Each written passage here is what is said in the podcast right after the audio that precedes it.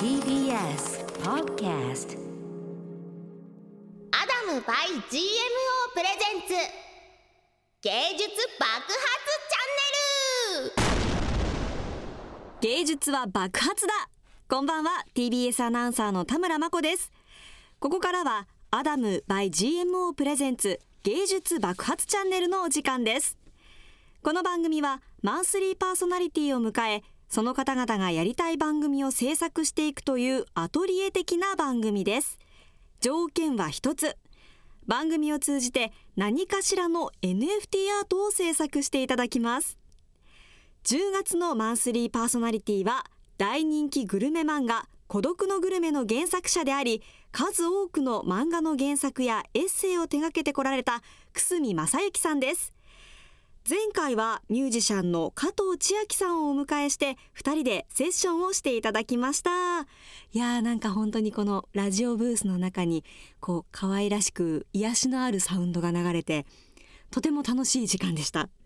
またですねお二人に共作のジングルも作っていただいたんですよね。こちらはもちろん NFT として300名の方に無料配布しています。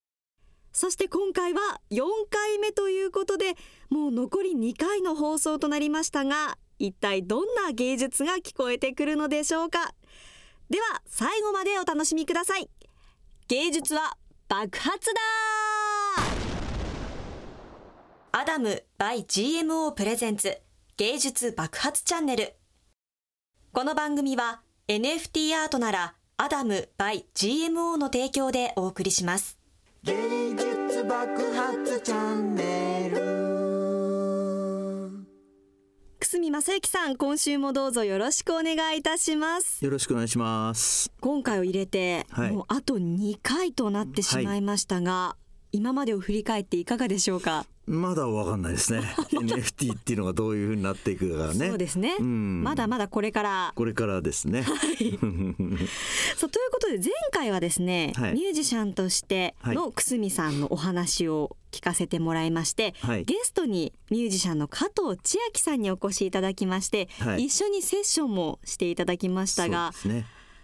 その際に作曲や作詞また原作を作る上で、ん。散歩は欠かせないというふうにおっしゃっていたと思うんですけれどもはいはい。実は今このうん。番組を撮っている前に、久住さんと私2人で TBS 本社からこちらの外部のスタジオまで歩いてきました。そうですね。その模様をですね番組の後半にお届けしようと思っております。そんなに面白いもんでもないでしょ。まあ、本当歩きながらなんか見たものをね見たものに触れながらお話をしてっていう感じだったんですけれども、その模様をお届けする前にですねまずは久住さん流散歩のすすめというものを伺っていきたいんですけれども、お散歩って日常的にされてますか、そうですね。散歩ってこの頃だから散歩の達人とかさ、はい。散歩の仕方とか、はいはい。散歩コースおすすめとか言うけどそういうのがあったら散歩じゃない気がしちゃうんだよね。ただこ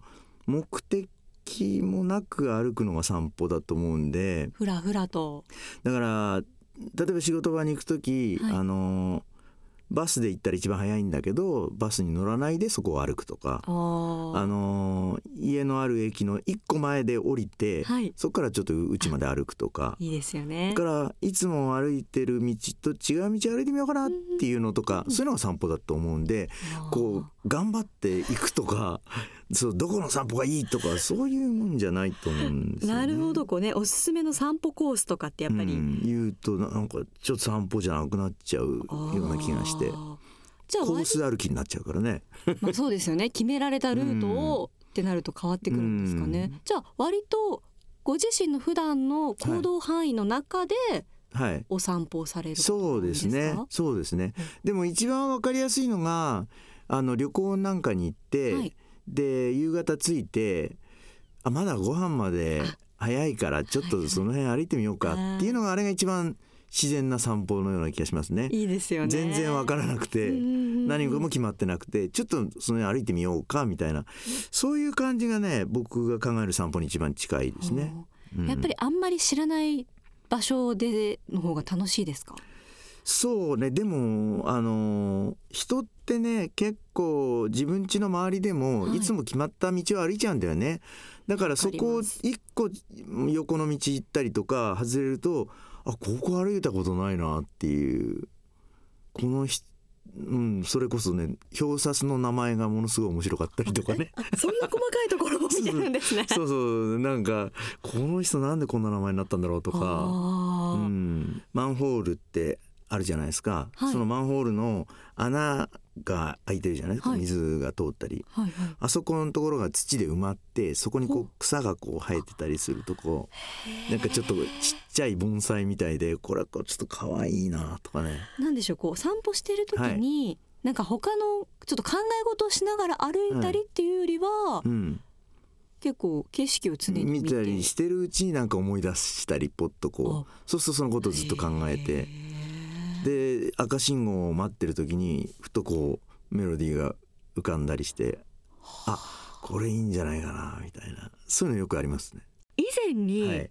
東京大阪間を散歩したことがあるっておっしゃってたじゃないですか、はい、その話をちょっと伺いたいんですけど、僕も52歳ぐらいになって、はい。もう50歳過ぎて、はいでもう22の時漫画家でデビューしてるから、はい。い、ろんなこと書いたりしてその30年ぐらいやってるとなんか自分の中のものを出し切っちゃうような気がしてそれなんかインプットがないとダメだと思ったんですよ。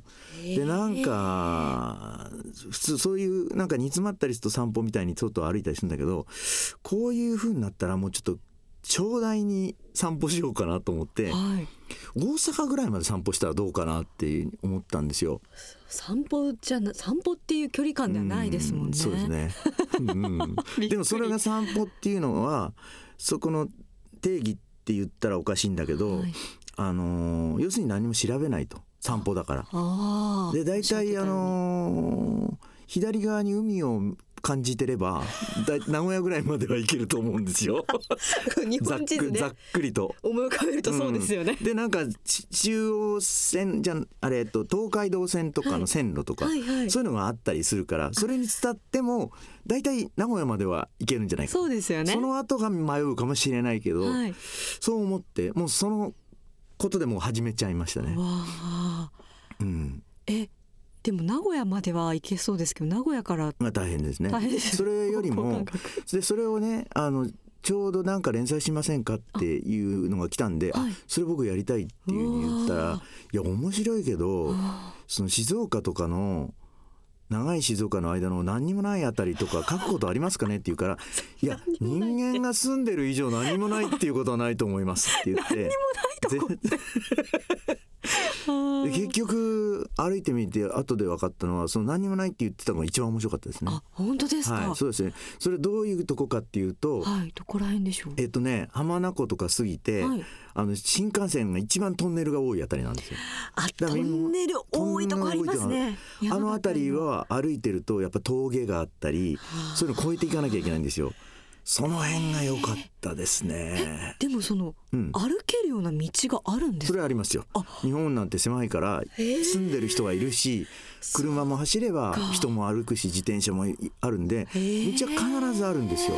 それはそうなんですそうね。なんですよ。そうなんですよ。意外でした。だからもう本当にただの住宅街とかを歩いてる時が面白いですね静かな静岡の住宅街とか歩きがいがありますか？そうですね歩きがいがあるっていうよりね最初歩き始めた時は、はいあの連載っていうのもあるしやっぱこっちもなんか面白いもの見つけて書こうみたいなキョロキョロしてんですね。はい。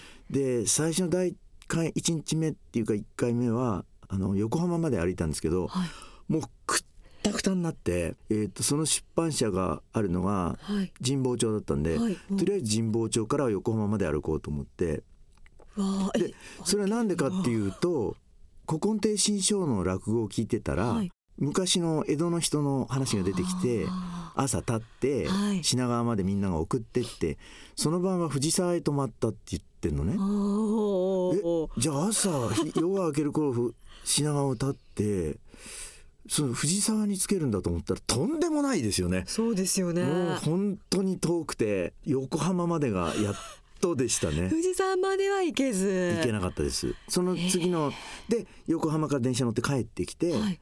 でよ翌月にはい。電車乗って横浜まで行って、そこからまた歩いてなるほどなるほど、その時に藤沢まで歩きましたね。えー、えなんかずっとそのうん。国道沿いとかそういうところいや全然だからその見ない。国道沿いってつまんないじゃないですか。車がといっぱい通ってるから。そうですよね。でお店もなんか国道沿いにあるお店って大体だいどのたいチェーン県行っても店みたいになって知ってるものばっかりで。でも迷ったりしませんか？一本入っちゃうと。迷います迷います。でも大人って迷うことが少ないじゃない。ああまあだそうですから迷子が面白いんですよあれ？不安になる感じが。大丈夫だろうかっていう。それお一人で行かれて一人でるんですか？すよ。で次は藤沢からまた歩いたんですけど、はい。大磯ぐらいまで歩いて大磯から海岸をずっと歩いたんですけどその頃から吹っ切れましたね。あの切れるとは。全然疲れなくなりました。えそれは歩き慣れるっていうこいとですやそうじゃなくてなんかあの欲がなくなってはいなんか探さなきゃとか早く東京を離れようとか駒を進めようっていう気がなくなったらもう全然歩いてるだけで楽しいっていう状態になってきたんですよね。でただ歩いてるだけで気持ちいいんですよ。うわ。いやでも、うん、こうどこまでも果てしない道をうん。ただひたすら歩いていくって、うん。ちょっと憧れますね、うん。芸術爆発チャンネル TBS ラジオアダムバイ GMO プレゼンツ芸術爆発チャンネル。お送りしているのは私田村誠久住正幸です。今週はですねくすみさん流散歩のすすめをテーマにお送りしております。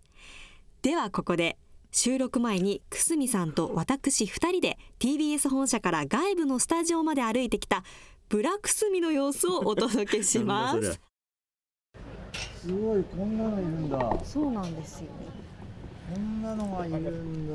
ウルトラマンのウルトラマン像が。ねえ。これは。きっと昔 TBS でうん。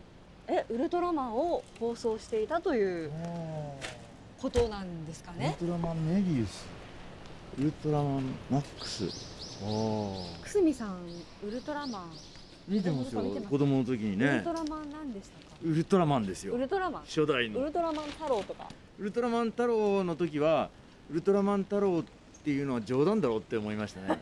ウルトラマンとか帰ってきたウルトラマンとかそういうのがあったんだけど、はい。今度ウルトラマン太郎って言うんだよっつってうっせえウルトラマン太郎みたいで変じゃんって言ったら本当にウルトラマン太郎だったんでびっくりしたのが小学校の56年生の時ですね。ええあうん。ウルトラマン太郎の前にいっぱいいろんなウルトラマンがあったんですね。あったんですよ。ウルトラマンがあって帰ってきたウルトラマンっていうのがいてその後私はウルトラマン太郎あ違うウルトラセブンがあったんだ。でウルトラセブンっていうのがあって、えー帰ってきたウルトラマンがあったのかな。でその後なんかいろいろなんだけどウルトラマンウルトラマン太郎は絶対万太郎みたいで変な感じがしたんで ないと思って。それからもう全然見てないっていうかまあ5年生とか6年になっちゃうとね。確かに。これなんですか？けどあれあれですね。これはですね、はいこれあれなんでしたっけ？時計台みたいなこれほら21世紀のあ時計。ーまであとどのぐらいとかそういうやつ？でももう今ほとんど機能してないっていうか、うん。もう私が初めて見た頃にはもう時計止まっていて、やってたんだ。でここ一応あのビオトープ。え？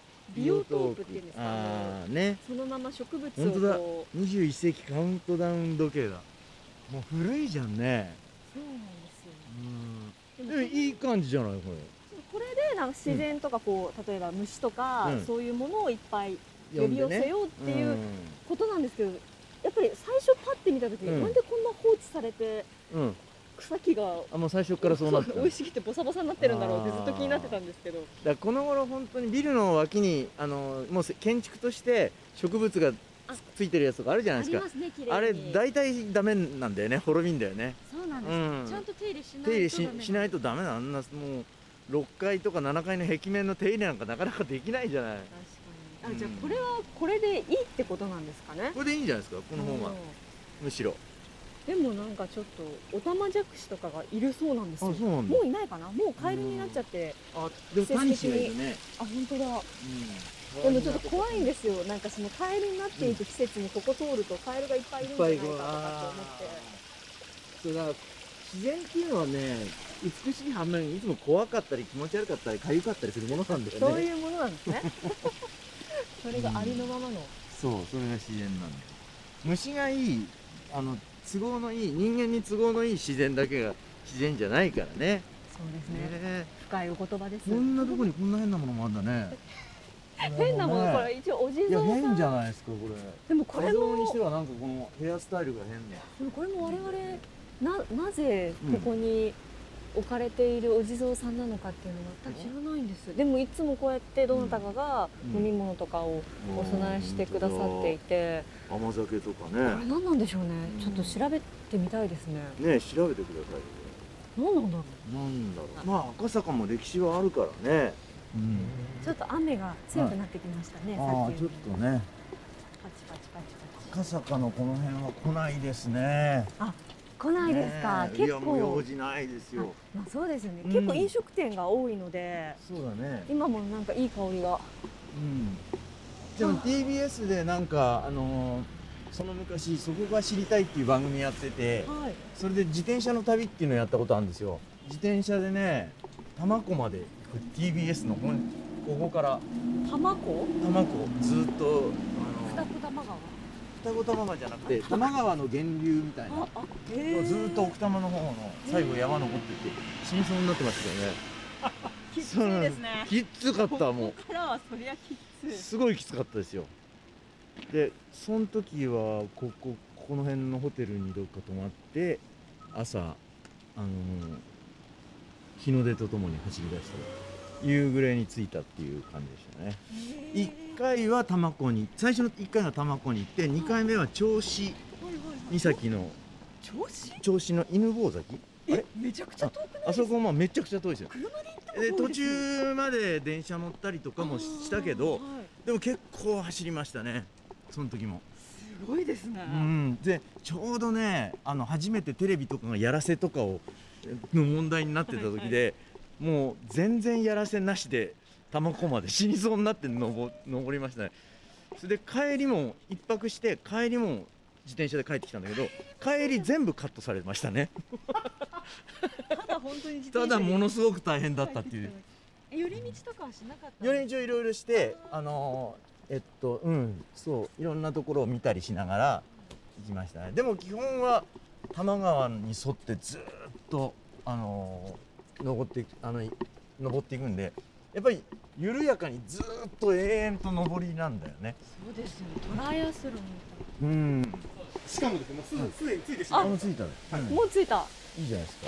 えー、なんかじゃあ赤赤坂ちょっとそんなにいい思い出が。いやそんなことないですよ。そんなことないですか。はい、はい。さあということで、はい。先ほどの散歩の模様をはい。お送りしたわけなんですけれども、楽しかったですね。そうですね。なんかウルトラマンの話とかうんだいぶしちゃいましたけね。後から聞くとね。だらしない感じでね。そうなんですよね。あのねとか言ってね。そんな電波に乗せるような。な恋じゃないなと思いましたね。ああこんなんいいんだ。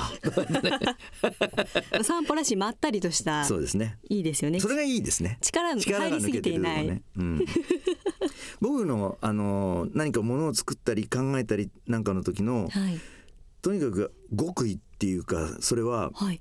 肩の力を抜くっていうことなんですよね。ああそれがやっぱり大事なんですか、はい大事ですね。肩の力を抜かないとややるぞとか頑張るぞっていうとなんか大したもんできないんですよね。そう肩の力を入れてなんか作ってできる人っていうのはやっぱ天才な人であ僕はそういうのじゃないんでそうなんですか、うん、頑張ったら頑張ったようにねうんならないからね。頑張らないようにした方がいろんなものが見つかるとかね。自分の力が出せるっていうか。いいですね。私もちょっとじゃあそうしてください。頑張 頑張りすぎないように。そうそうそう困った時はこう肩をこうやってですね。あーって。あーとか言って。その方がうまく回っていったりいくのねするかもしれないですね、ここでアダム by GMO からのお知らせです。皆さん NFT ってご存知ですか？NFT はコピーが簡単にできてしまうインターネット上のデジタルデータに唯一のものとして価値を持たせそれが本物であると証明する仕組みです。そんな NFT が多く出品されているのが NFT マーケットプレイスアダム by GMO アダム by GMO は NFT 出品購入のためのウェブサイトです。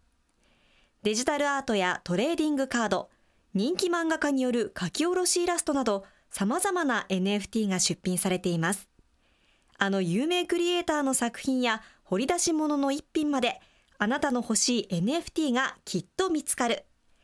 オンリーワンのデジタルアートが探せる買える。NFT マーケットプレイスアダム by GMO 詳しくはアダムスペース GMO で検索してみてください。なおご利用の際は出品されている作品のストア情報をご確認いただくようお願いします。ということではい。久住さんこの番組を始めて、うん。なんと1週間でご自身のストアを開設、うん。そして最初に加藤千秋さんとの共作、うん。この番組のジングルをですね 無料で300名の方に配布をしていただいております。うんで全欲しい人いるのかね本当に。いやでもダウンロードね、されてる方があ残りわずかということで。うん。とか。なで前回ははい。生々しい願いという作品をですね そうです。原画とともにはい。20万円で販売をしました、うんうん。実際にどうですか？NFT を体験さいやまだこれからですね。あおの誰かが買ったりとかなんかなんないとダメなんで20万円だから高いよ。まあ、これからこのね生々しい願いがはい売れてまたそこからこうどういうね、ことになるのかことになるのか、うんそれをちょっと見ていきたいですね。ですねはい。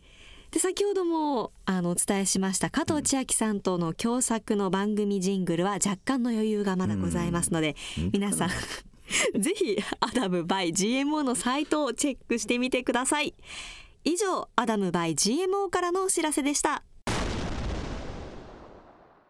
アダム by GMO プレゼンツ芸術爆発チャンネル。今週は散歩をテーマにお届けしてきました。くすみさんいかがでしたか？いやまあこんなもんじゃないですか。こんなもんまあ普段のね、うん。お散歩の様子を伺ったりそうですね。楽しかったですよ。ましたけれども私もあの短い散歩が楽しかったです。いいですね。ゆったりとね、はい。はいあれぐらいのゆるい感じがうん。散歩ですから、はい。では来週も皆さんお楽しみに。次回もどうぞよろしくお願いします。よろしくお願いしますアダム by GMO プレゼンツ芸術爆発チャンネル。この番組は NFT アートならアダム by GMO の提供でお送りしました。